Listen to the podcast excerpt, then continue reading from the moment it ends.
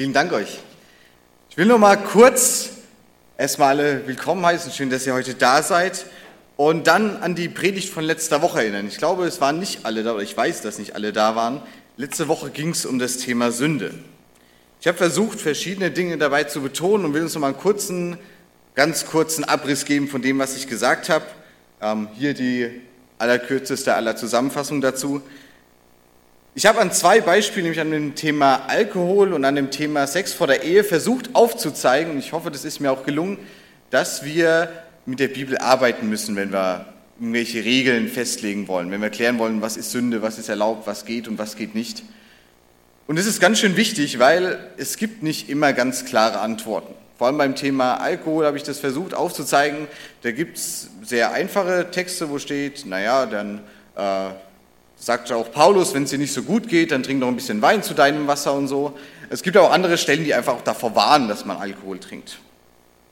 Beim Sex vor der Ehe habe ich versucht, anhand vom Schöpfungsbericht kurz aufzuzeigen, ähm, dass ich davon überzeugt bin, dass die Bibel da dagegen ist, dass sie das nicht gut heißt, dass Menschen Sex vor der Ehe haben, weil der Sex so was Intimes und Persönliches ist, was einfach nur dort seinen Platz hat. Nun gewährt, manche Themen sind vielleicht sehr einfach und bei manchen Themen, da müssen wir einfach doch intensiver mitarbeiten. Und wir haben auch gemerkt, zumindest habe ich es versucht darzustellen, dass Sünde auch, neben vielem anderen, auch ein Begriff ist, der die Beziehung zu Gott darstellt. Vor allem eine Bezie gestörte Beziehung, eine Störung in dieser Beziehung.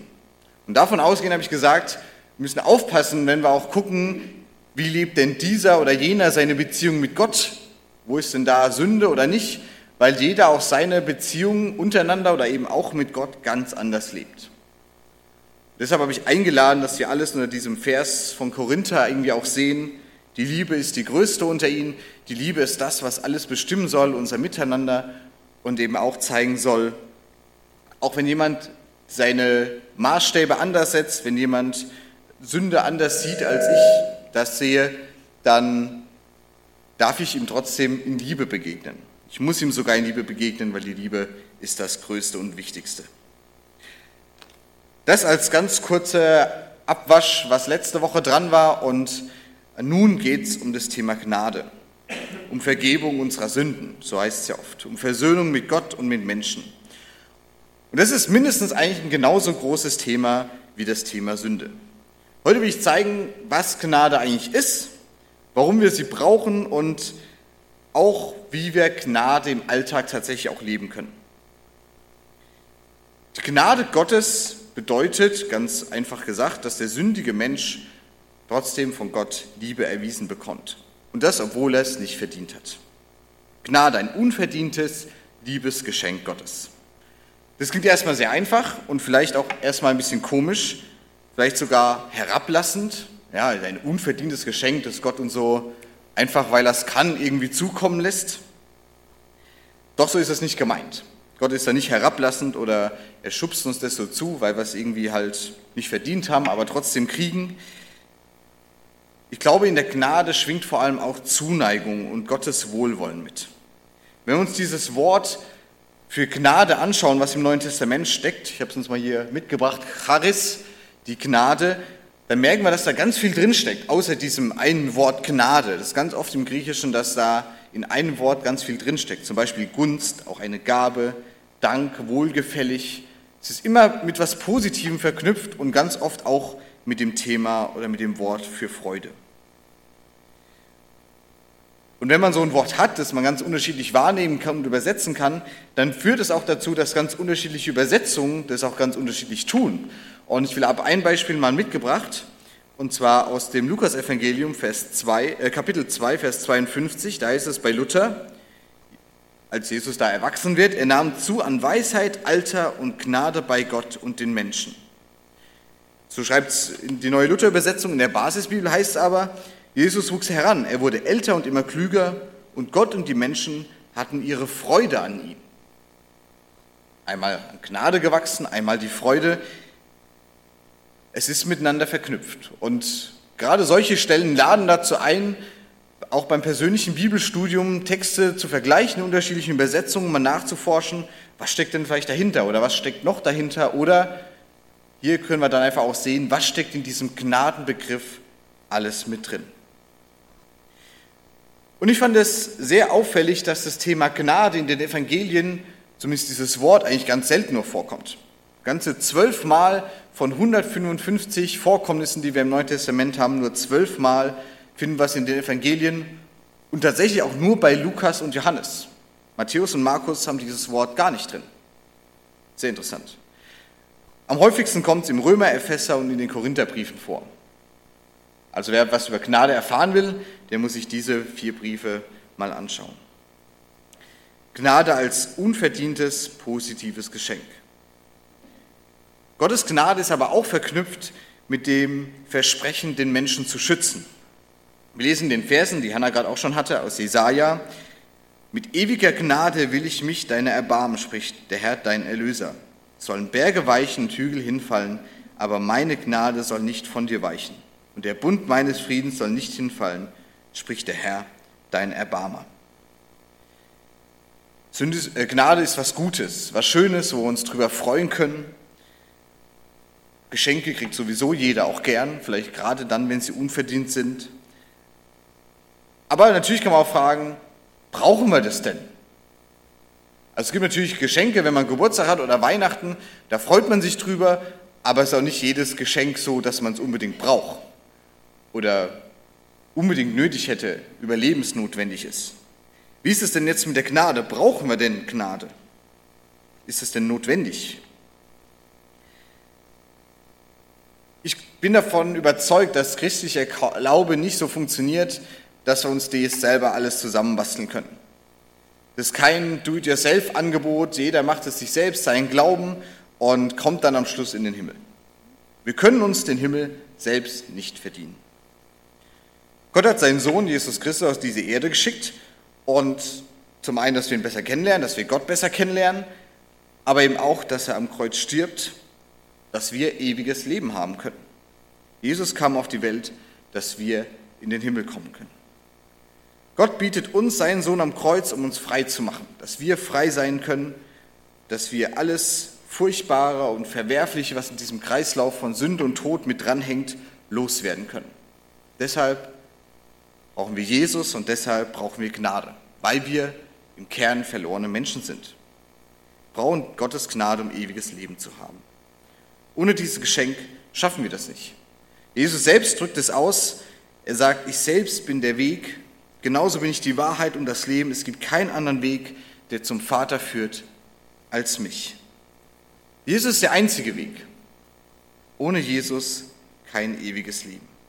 Weder durch Arbeit, noch durch irgendwelche guten Taten, noch durch Halten der Gesetze. Das alles bringt nichts, wenn wir Jesus nicht haben. Es kommt ein bisschen seltsam vor, weil wir, gerade wenn man im Alten Testament liest, merkt man doch, dass es auch andere Stellen gibt. Wir lesen uns zwei Verse aus den Büchern Mose vor. Im einen heißt es, darum sollt ihr meine Satzung halten und meine Rechte, denn der Mensch, der sie tut, wird durch sie leben. Ich bin der Herr. Und dann später, das wird unsere Gerechtigkeit sein, dass wir alle diese Gebote tun und halten vor dem Herrn, unseren Gott, wie er es geboten hat. So steht es in den fünf Büchern Mose. Das Halten der Gesetze, das soll, sollte also von Gottes Seite eine Belohnung geben. So war das ganz oft so. Der, der die Gesetze gehalten hat, der, der besonders gut gelebt hat, der wurde von Gott gesegnet. Aber es zeigt sich ganz schnell im Alten Testament, der, der das schon mal gelesen hat, kennt das, das hat nicht so gut geklappt. Kein Mensch war imstande, die Gesetze zu halten, und die Gesetze haben auch nicht automatisch das Heil gebracht. Gnade ist ein Angebot, das wir annehmen dürfen. Ein Gesetz, das sagt, tu dies und lebe danach. Die Gnade sagt aber, lebe und dann tu dies. Wir können uns aber nicht selbst tun. Der Römerbrief bringt es ein bisschen deutlicher auf den Punkt. Er sagt, nochmal verknüpft mit der Sünde, die Sünde wird keine Macht mehr über euch haben, denn ihr steht nicht mehr unter dem Gesetz, sondern unter der Gnade Gottes. Wenn es aber aus Gnade geschah, dann spielen die eigenen Taten dabei keine Rolle, sonst wäre die Gnade nicht wirklich Gnade. Wir brauchen Gnade als dieses Geschenk, das von Gott kommt, anders kommen wir da nicht ran. Gnade ist notwendig, weil wir sonst verloren sind. Kein Mensch ist ohne Gnade imstande, Gott auch nur ansatzweise nahe zu kommen. Das müssen wir leider so festhalten. Alles andere ist leider zweitrangig. Aber es ist schön zu wissen, dass wir diese Gnade haben und dass diese Gnade uns und der Glaube an Gott auch einen bestimmten Wert gibt. Im Galaterbrief steht, ihr seid jetzt nämlich alle Kinder Gottes, weil ihr durch den Glauben mit Christus verbunden seid. Wir alle, wie wir hier sitzen. Denn ihr alle, die ihr getauft worden seid und dadurch zu Christus gehört, habt Christus angezogen. Es spielt keine Rolle mehr, ob ihr Juden seid, Griechen, unfreie Diener oder freie Menschen, Männer oder Frauen, denn durch eure Verbindung mit Christus Jesus seid ihr alle wie ein Mensch geworden. Der Glaube an Jesus und die Gnade, die wir von Gott haben, die eint uns, die verbindet uns. Bis zu diesem Punkt eine vielleicht etwas langweilige und trockene theologische Abhandlung zum Thema Gnade. Und es passt bisher auch noch nicht so ganz zu dieser äh, Predigtreihe, in der wir gerade stecken, wo Glauben das Leben trifft. Deshalb will ich uns das noch ein bisschen greifbar machen. Was ist mit der Gnade? Wie können wir das im Alltag leben? Was gehört da alles dazu? Natürlich gehört dazu, dass wir die Gnade erstmal einfach annehmen. Aber damit hört es nicht auf. Ich glaube, wir müssen weiter mit dieser Gnade auch vorgehen, irgendwas machen. Wir sind durch die Gnade auch zu Dingen bekräftigt worden. Und deshalb will ich mal an, an drei Punkten eigentlich aufzeigen, was ich glaube, wie wir diese Gnade im Alltag legen können. Nämlich mit Vertrauen, mit Versöhnung und mit Vergebung. Das erste ist Vertrauen. Wirkt vielleicht ein bisschen abstrus, jetzt von Gnade auf Vertrauen zu kommen, aber ich habe das schon ganz oft erfahren, dass wenn die Gnade Menschen eint, so wie wir es gerade in dieser Galaterstelle gehört haben, wenn Menschen zu Christus gehören und diese Gnade für sich angenommen haben, dann ist das eine ganz andere Basis. Da können wir Menschen ganz anders kennenlernen und ganz anders lieben lernen und man kann ganz anders aufeinander zugehen. Ich finde es immer wieder schön, ich war lange Zeit in einem Jugendchor aktiv, das habe ich auch schon öfter mal erzählt, im Herbst kommt er auch wieder. Und wir waren oft auf Tour, wir waren so über die Feiertage, über ein langes Wochenende unterwegs, haben Konzerte gespielt und haben dann bei Leuten aus der Gemeinde übernachtet. Und wie das so ist, manche haben sehr gute Erfahrungen damit gemacht, manche sehr schlechte auch, je nachdem, ob man dann auf dem Boden schlafen musste oder in irgendeinem kuscheligen Bett. Wir haben es einmal erlebt, dass eine Familie gesagt hat, na, so 10, 15 Jungs, die können bei uns mitkommen. Wir haben im Keller noch Platz. Und das war erstmal ein bisschen niederschmetternd, weil eine andere Familie hat gesagt, oh, wir haben eine kleine Ferienwohnung, da stehen zwei Betten drin, da können zwei mitkommen. Und wir dachten so, na gut, die zwei haben jetzt irgendwie Glück gehabt und wir 15 im Keller, sind wir mal gespannt, was jetzt auf uns zukommt. Wir kommen da bei der Familie an und wir sind gar nicht groß durchs Haus geführt worden, es ging direkt in den Keller. Und ähm, dann hat uns aber fast ein kleines Paradies dort erwartet. Die hatten noch kleinen Tisch aufgebreitet mit Abendessen und ein paar Snacks. Uns wurde gesagt, hier auf der rechten Seite ist die Sauna, die haben wir schon für euch vorgewärmt. Hier links ist der Weinkeller, könnt ihr euch bedienen. Bitte nicht die ganz so eingestaubten, das sind die teuren.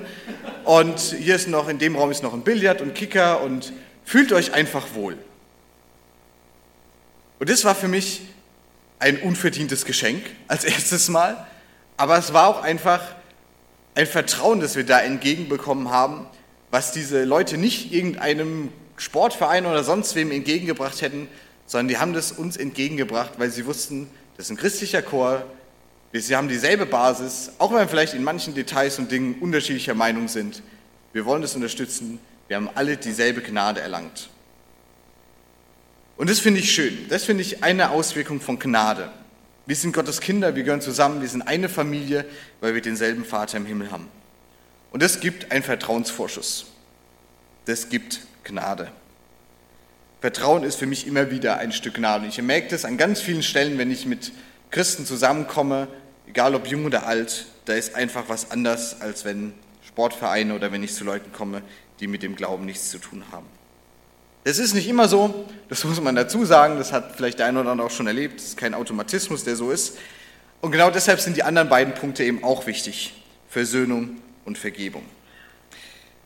Ich will es ein bisschen aufteilen. Versöhnung habe ich mal gewählt als den Begriff für was zwischen Menschen passiert und Vergebung als den Begriff, was zwischen Mensch und Gott passiert. Versöhnung ist da wichtig, wo Verletzungen passieren. Und ich will heute auf zwei wichtige Verletzungen, die ich glaube, die zwischen Menschen passieren, mal eingehen. Nämlich einmal die Verletzungen, die wir uns selbst zutun oder antun und Verletzungen, die andere uns antun. Vielleicht ist es ein bisschen seltsam, darüber nachzudenken, welche Verletzungen wir selbst uns manchmal antun, weil wir uns dessen vielleicht gar nicht auch so richtig bewusst sind. Manchmal sind wir aber und verletzen wir uns aber doch ganz schön selbst, ganz schön heftig sogar und merken es vielleicht gar nicht. Ich meine vor allem damit Verletzungen, die vielleicht auch ein bisschen versteckt sind und die sich ein bisschen tarnen. Ich glaube, das sind Verletzungen, die vor allem dann passieren, wenn wir uns selber niedriger machen, als wir es verdient haben, wenn unsere Gaben und Fähigkeiten uns vielleicht selber ausreden, wenn wir sagen, was kann ich schon, wer bin ich schon. Und das ist nicht gut, weil ich glaube, dass, dass wir da auch uns mit uns selbst versöhnen müssen und Gnade dafür brauchen. Galaterbrief heißt es, wenn jemand meint, er sei etwas, obwohl er doch nichts ist, er betrügt sich selbst. Ein jeder prüfe sein eigenes Werk und dann wird er seinen Ruhm bei sich selbst haben und nichts gegenüber einem anderen. Denn ein jeder wird seine eigene Last tragen. Gehört beides zusammen. Es ist gefährlich, sich selbst zu überschätzen und es ist gefährlich, sich selbst zu unterschätzen. Und ich glaube, wir sind sehr schnell dabei, dass wir mit unseren eigenen Leistungen können nicht zufrieden sind. Gerade letzteres erlebe ich immer wieder, da wird man, dass sich Teenager und Jugendliche unter Wert verkaufen, vor allem wenn es ums Äußere geht, wenn sie unzufrieden sind, wie sie aussehen, wie groß oder klein sie sind oder sonst was. Und das nur, weil Medien oder die Gesellschaft irgendwelche Vorgaben und unerreichbare Ideale fordert.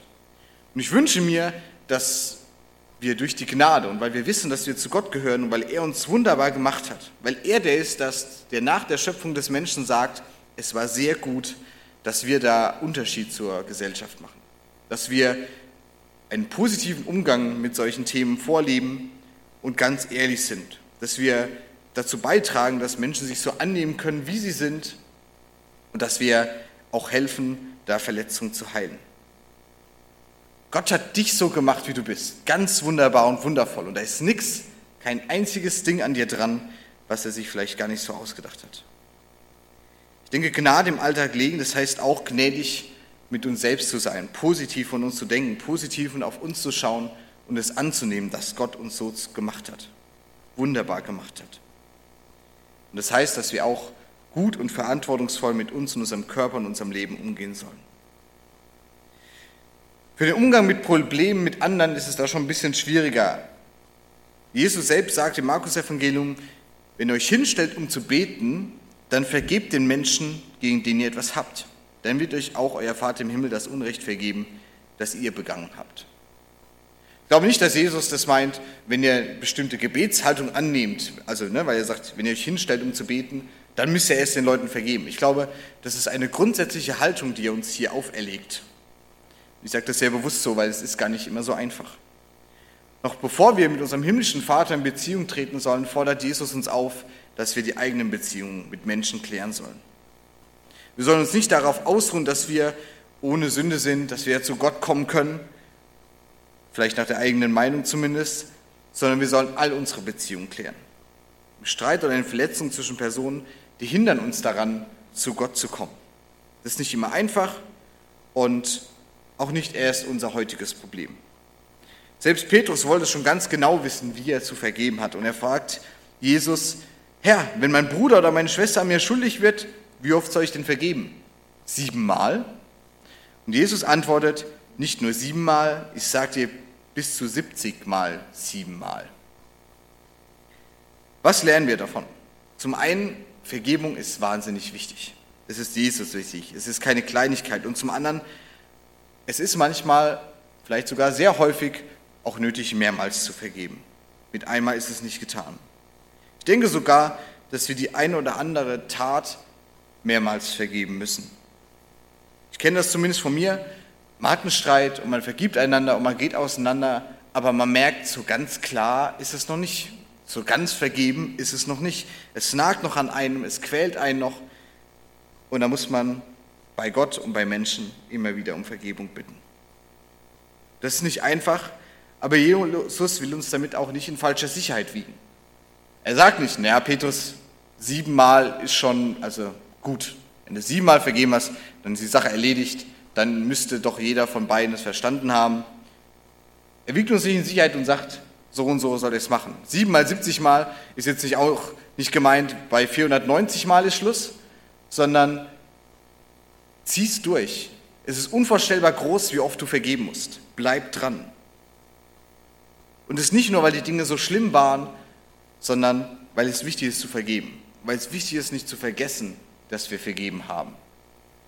Mit jedem Streit, mit jeder Auseinandersetzung, glaube ich, können wir was lernen über uns und über andere. Und ich finde es wichtig, nicht zu vergeben und zu vergessen, sondern mit einer neu gewonnenen Erkenntnis über uns und über andere weiterzumachen. Und Vergebung nicht auszulassen. Jetzt sind wir bei dem letzten, bei der Vergebung zwischen uns und Gott. Oder auch, was Gott uns vergibt. Ich glaube auch, dass es möglich ist, dass wir Gott so manches vergeben müssen. Klingt vielleicht erstmal sehr schräg und seltsam, weil Gott ja doch den Plan hat und er weiß, was gut und schlecht für uns ist. Und manchmal haben wir aber ein seltsames Bild von Gott und ich lade auch dazu ein, dass wir ihm vergeben. Dass wir ihm vergeben, ähm, wenn wir manchmal diese seltsame Haltung von ihm erwarten. Wenn wir ihm mehr oder weniger Sachen zutrauen, die dann doch nicht eintreten. Ich glaube auch, oder vielmehr wichtig ist aber, dass Gott uns vergibt. Solange wir Menschen auf dieser Erde leben, werden wir schuldig an unseren Mitmenschen, an Gott, an uns selbst. Manchmal kommen wir als Menschen dabei an unsere Grenzen. Gott schenkt uns aber Gnade durch Jesus, ich habe es schon gesagt. Im Johannesevangelium heißt es, sehr bekannte Verse, so sehr hat Gott diese Welt geliebt. Er hat seinen eigenen Sohn dafür hingegeben, damit keiner verloren geht, der an ihn glaubt, sondern damit er das ewige Leben erhält. Gott hat den Sohn nicht in diese Welt gesandt, damit er sie verurteilt, vielmehr soll er diese Welt retten. Wer an ihn glaubt, wird nicht verurteilt. Wer aber nicht glaubt, ist schon verurteilt. Denn er hat nicht an den göttlichen Auftrag von Gottes einzigem Sohn geglaubt. So übersetzt die Basisbibel diese bekannten Verse. Und das ist Gnade. Gott schickt seinen Sohn und lässt ihn in unserer Stadt leiden. Das haben wir, das habe ich nicht verdient, aber Gott will die Welt retten. Und das ist leider oder zum Glück nur mit Gnade möglich. Einem unverdienten Geschenk, das wir uns nicht erarbeiten und nicht verdienen können. Das wir nur deshalb bekommen, weil Gott den Menschen liebt. Wir brauchen dafür Jesus Christus, der am Kreuz gestorben ist wir brauchen Jesus, der diesen Weg freigemacht hat, dass wir Gnade empfangen können. Ohne geht es nicht. Ohne Jesus, da sind wir verloren, da können wir nicht leben. Er ist der einzige Weg zum Vater, so sagt er das selbst. Ich lade euch jetzt ein, dass wir einen kurzen Moment der Stille haben. Ich werde ihn dann mit einem Gebet beenden. Und ich lade euch dazu ein, dass wir im Gebet einfach in der Stille das vor Gott bringen, wo wir mit ihm hadern, wo wir ihn um Vergebung bitten müssen wo wir vielleicht auch darum bitten, dass er uns aufmerksam darauf macht, wo wir selber uns selbst versöhnen müssen, wo wir mit Menschen uns versöhnen müssen. Weil ich glaube, dass, dass es gut ist, darüber zu predigen und sich so eine Predigt anzuhören, aber es ist wichtiger, Gott darum zu bitten, dass wir ehrlich vor ihn kommen können und er uns aufzeigt, wo wir Liebe und Vergebung für uns und für andere brauchen. Lasst uns still werden und ich beende mit einem Gebet.